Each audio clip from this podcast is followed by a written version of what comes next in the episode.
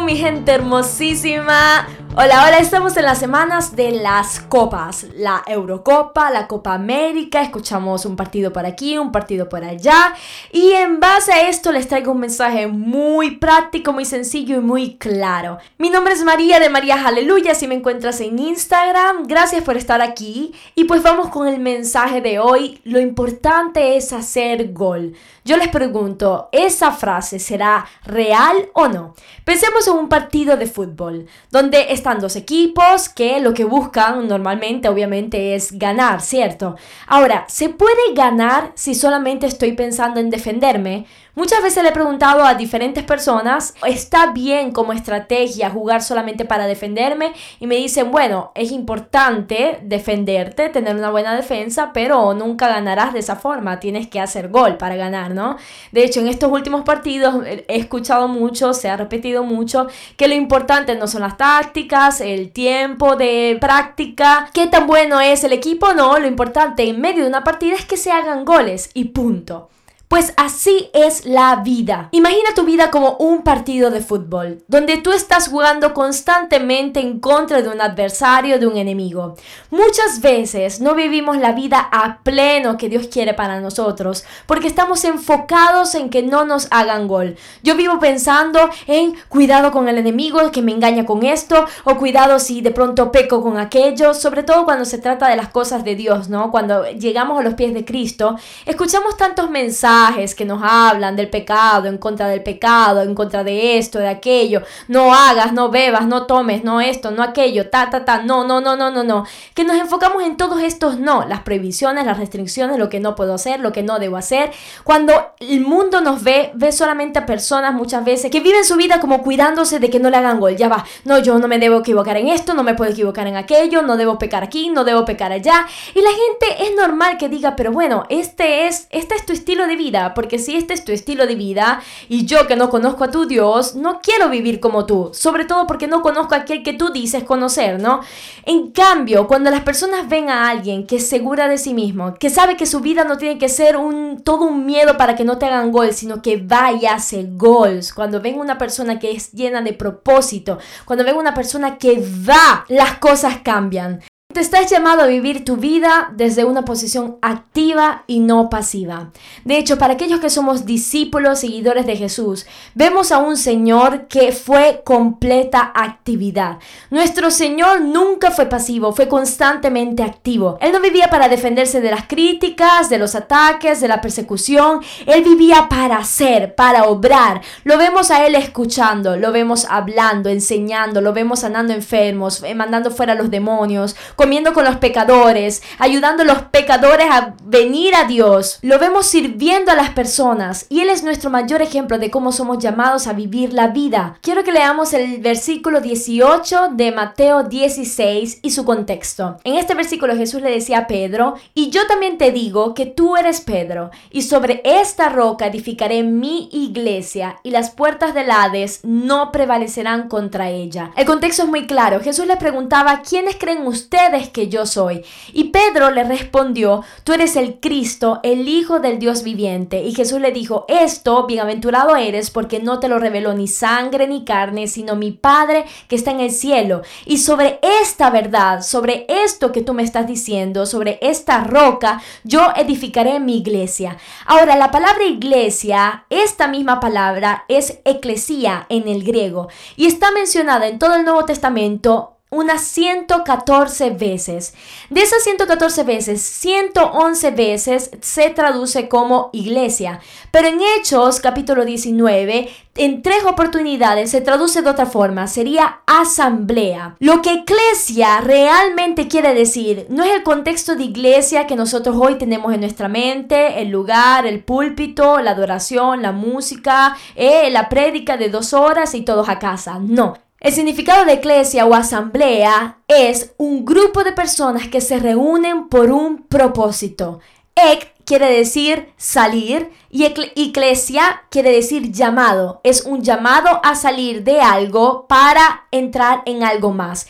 Eso es el significado de una iglesia. Alguien que se reúne, gente que se reúne con un propósito específico, con el propósito de hacer avanzar el reino de Dios. Y cuando dice que las puertas del Hades no prevalecerán contra de ella, no quiere decir, no quiere decir que el Hades viene y nos ataque y nosotros tenemos que estar pobrecitos, defendiéndonos, protegiéndonos de aquí y de allá para que el enemigo no nos engañe, para que no nos venza, para que no nos haga gol. No, quiere decir que nosotros iremos en contra de las puertas del Hades y ellas no podrán resistir, porque estamos en esta tierra, gente, para ganarle territorio al enemigo de nuestras almas, al padre de mentiras, que lamentablemente es el príncipe de este mundo temporalmente. Cuando nosotros entendemos el verdadero llamado de Jesús, que es hacer como Él, no es hacer como otra persona, como un líder, como un modelo de iglesia, sino hacer como fue Jesús, nos damos cuenta que estamos llamados a hacer muchos goles.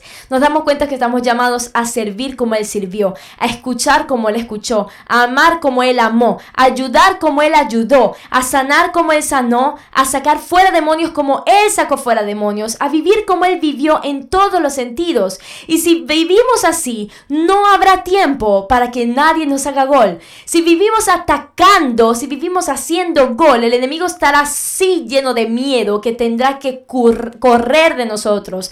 No podrá resistirnos, tendrá que huir. Sotométanse a Dios, al diablo y él huirá de ustedes, dice la palabra de Dios.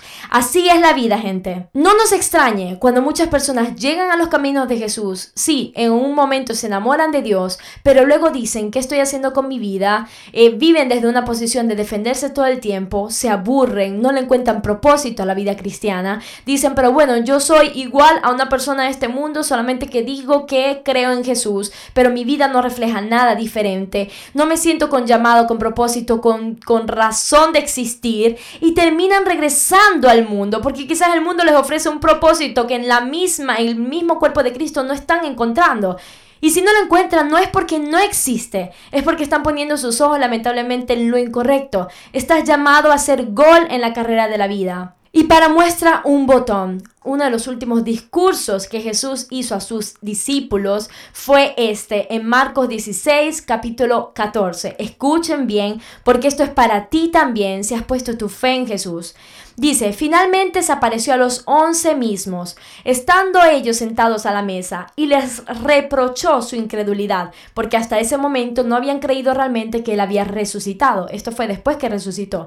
Y dureza de corazón, porque no habían creído a los que habían a los que le habían visto resucitado. Y les dijo, Id por todo el mundo y predicad el Evangelio a toda criatura. Díganme ustedes qué dijo. Ir por todo el mundo, ¿cierto? Les dio una orden de accionar. No les dijo, estén en su casa cuidando y orando y ayunando para que el enemigo no los tiente, ustedes no caigan en el mal y no pequen y no se vayan al infierno. No, les dijo, les dio una orden de una acción. Vayan por todo el mundo, donde quieras que tú estés, y predica el Evangelio a toda criatura, sin excepción, a todas las personas que tú puedas. El que creyere y fuera bautizado será salvo, mas el que no creyere será condenado. Y estas señales seguirán a los que creen. En mi nombre echarán fuera demonios, hablarán nuevas lenguas, tomarán en las manos serpientes, y si bebieren cosa mortífera, no les hará daño. Sobre los enfermos pondrán dan sus manos y sanarán. Gente, este es el Evangelio. ¿Por qué lo, lo olvidamos tan fácilmente? ¿Saben por qué? Porque estamos pendientes de otras cosas. Estamos pendientes de luchar para no distraerme con el Instagram, luchar para no perder tiempo con el Facebook, luchar para no mm, perder tiempo en TikTok, luchar para no aflojarme y ver una serie de Netflix. Estoy constantemente luchando en contra de aquello que yo sé que no debería estar haciendo o no debería estar invirtiendo mi tiempo en eso en vez de accionar, invertir mis fuerzas en accionar para servir a Dios de una manera activa. Estas cosas que acabo de leer las vemos poco en nuestra vida, no porque Dios no sea real o porque Él no cumpla lo que ha prometido, sino porque son pocos los que se atreven a creerlo y a ponerlo en práctica. Es por eso que lo vemos poco. Pero hoy vine aquí para recordarte que estás llamado a accionar. Y cuando tú acciones al modo de Dios, cuando tú obedezcas al modo de la Biblia, el Espíritu Santo te respaldará y verás la obra de Dios avanzar en tu vida y alrededor de tu vida. Busca con diligencia cumplir el llamado que Dios te ha hecho. Deja de vivir esta vida con temores y vívelo con acción. Y mira lo que pasará, según Romanos 6. Después que Jesús viene, pides perdón por tus pecados, Él te limpia, te perdona. Miren lo que ocurre. En Romanos 6, 22 dice, ahora habéis sido liberados del pecado. Es decir, que Él nos libra del pecado. No tengo que seguir luchando para no pecar. Yo, soy, yo creo que ahora soy libre del pecado y ahora vivo sin el pecado en mi vida con un propósito nuevo y hechos servos de Dios. Miren cómo va directamente relacionado. Libertados del pecado, hechos servos de Dios, tenéis por vuestro fruto la santificación y como fin la vida eterna. María, pero yo tengo que buscar todos los días de mi vida ser santo, María, pero ese es el mayor propósito de la vida. Sin santidad nadie verá a Dios. Fíjense cómo es el verdadero orden de Dios. Una vez que yo soy libre del pecado por la gracia de Jesús, no por mis méritos o mis fuerzas, por su gracia, porque me arrepentí y recibí su perdón, me convierto en sierva de Dios, quiere decir activa, me convierto en una hija activa que sirve a su Señor y el fruto de esa actividad será la santificación y el fin de esa santificación será la vida, será la vida eterna. Cuando estamos enfocados en hacer para el Señor, no me tengo que esforzar por ser santo, porque la santidad me sigue. El Espíritu Santo te transforma a un punto que el pecado no puede vivir más en tu vida. ¿Y qué quiere decir esto? Que el pecado no podrá dominarte más. Dice la palabra que aquel que peca se hace esclavo del pecado, pero cuando venimos a Dios nos hacemos siervos de Dios. Es como que cambiamos de dueño, cambiamos de amo, pero a uno lo servimos para la muerte, mientras que al otro lo servimos para la vida, para la libertad. La frase todos somos pecadores, sí, es muy linda en el sentido de humildad y en la realidad de que sin Cristo todos somos pecadores,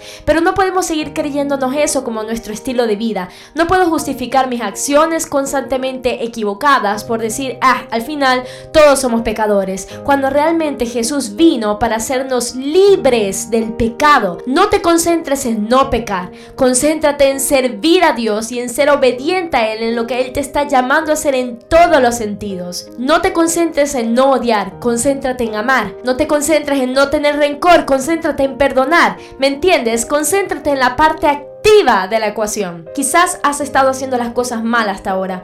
Te la mantienes luchando y sintiéndote mal y en culpa por las cosas que, lo, que haces que no deberías hacer. O las cosas que no haces que deberías hacer. Pues ahora ora, quítate todo sentido de culpa y acciona con lo que tú tengas a la mano. Empieza a servir a Dios desde tu casa, desde tu hogar, desde tus vecinos. Lo que tú tengas a la mano, tu escuela, tu trabajo, lo que tengas a la mano, acciona y verás al enemigo huir de tu vida sin necesidad de tú esforzarte. Lo importante es hacer gol, gente. Dios los bendiga muchísimo. Si te gustó este episodio, recuerda comentármelo en mi Instagram, María Aleluya, que pueda hacerles de mucha, mucha bendición y compártelo con los jóvenes que conozcas, con los chicos de tu iglesia, con todos los que tú quieras. Comparte este mensaje que quizás pueda mover a más de uno y lo pueda activar a lo que Dios lo está llamando a hacer. Un súper, súper abrazo. Gracias por estar aquí. Nos escuchamos el próximo viernes aquí en Corazón Alegre. Recuerda mantener un corazón alegre, así le dará sentido a tus días.